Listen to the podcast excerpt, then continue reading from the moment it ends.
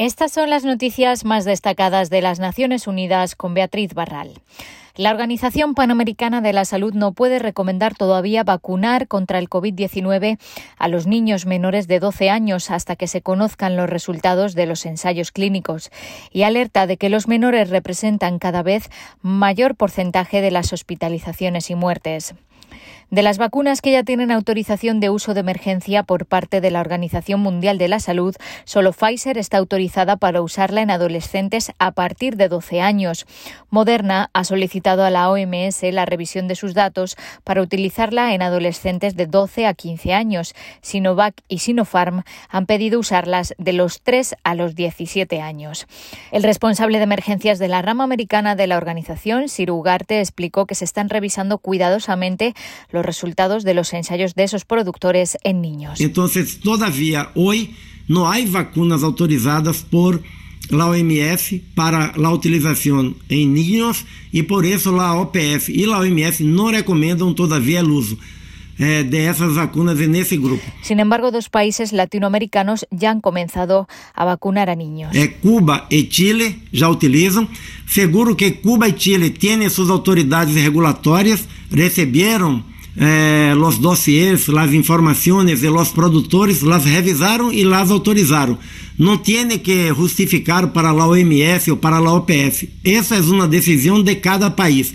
Nosotros no podemos hacer comentario sobre essas decisões porque não conhecemos os dados que foram apresentados. La directora de la organización dijo que el año pasado se registraron más de un millón y medio de casos de COVID-19 entre niños y adolescentes en la región. En lo que va de año, las infecciones en este grupo han superado los 1,9 millones.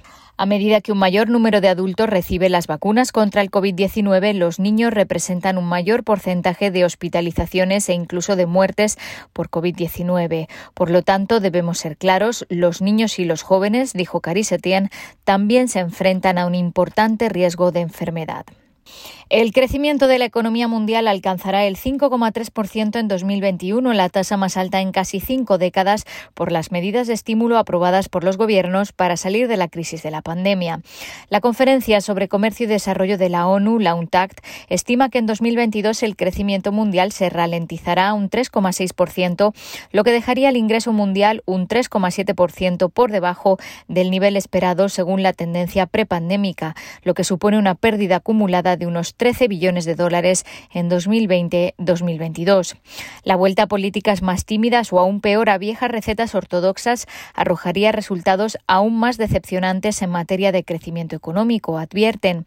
La UNTAD propone el alivio y en algunos casos la cancelación de la deuda, una revaluación del rol de la política fiscal en la economía mundial, una mayor coordinación de políticas entre las principales economías del mundo y el apoyo para la administración de vacunas en los países en desarrollo desarrolló.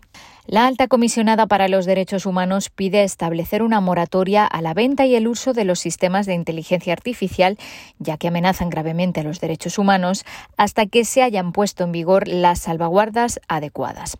Michelle Bachelet pidió además que se prohíban los programas de inteligencia artificial cuyo uso no cumpla con la normativa internacional de derechos humanos. La oficina de la ONU ha publicado un informe en el que se analiza cómo la inteligencia artificial, incluidas la elaboración automática de perfiles, la toma de decisiones y otras tecnologías de aprendizaje para las máquinas, afecta el derecho a la intimidad y también a los relativos a la salud, educación, libertad de movimiento, de reunión o de asociación pacífica y libertad de expresión. La inteligencia artificial supone enormes riesgos para los derechos humanos y a pesar de estas implicaciones se ha diseñado y desplegado en sistemas críticos para nuestras libertades más básicas sin una regulación o supervisión adecuada. No se trata de los riesgos que habrá en el futuro, es la realidad que vemos hoy, dijo Peggy Hicks, una de las responsables del informe. El análisis asegura que ha habido muchos casos de personas que han sido injustamente tratadas a causa de la inteligencia artificial, ya sea porque se les han denegado prestaciones del Seguro Social o porque han sido arrestadas como consecuencia de errores en los sistemas de reconocimiento facial. Y la UNESCO ha añadido hoy 20 nuevos sitios en 21 países, entre ellos Perú y España, a la red mundial de reservas de la biosfera.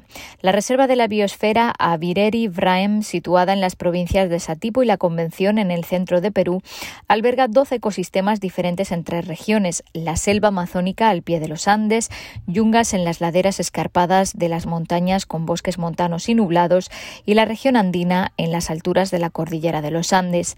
Allí viven 257 especies de fauna endémica, 307 especies de flora endémica y en peligro de extinción y 115 especies de animales en peligro de extinción. La biosfera cuenta con una población de unos 400.000 habitantes, incluidas las comunidades locales e indígenas que hablan ocho lenguas diferentes. En España se incluye la Reserva de la Biosfera Ribeira Sacra Eserras de Oribio de Curel en Galicia, en el extremo montañoso del noroeste de la península ibérica. Es un lugar de gran belleza y patrimonio cultural. Alberga 1.214 especies de flora, casi el 53% de la diversidad de Galicia, y 277 especies de fauna. También cuenta con cuevas, abrigos rocosos, petroglifos, megalitos, iglesias, asentamientos antiguos y puentes que atestiguan el alto valor de la región. Hasta aquí las noticias más destacadas de las Naciones Unidas.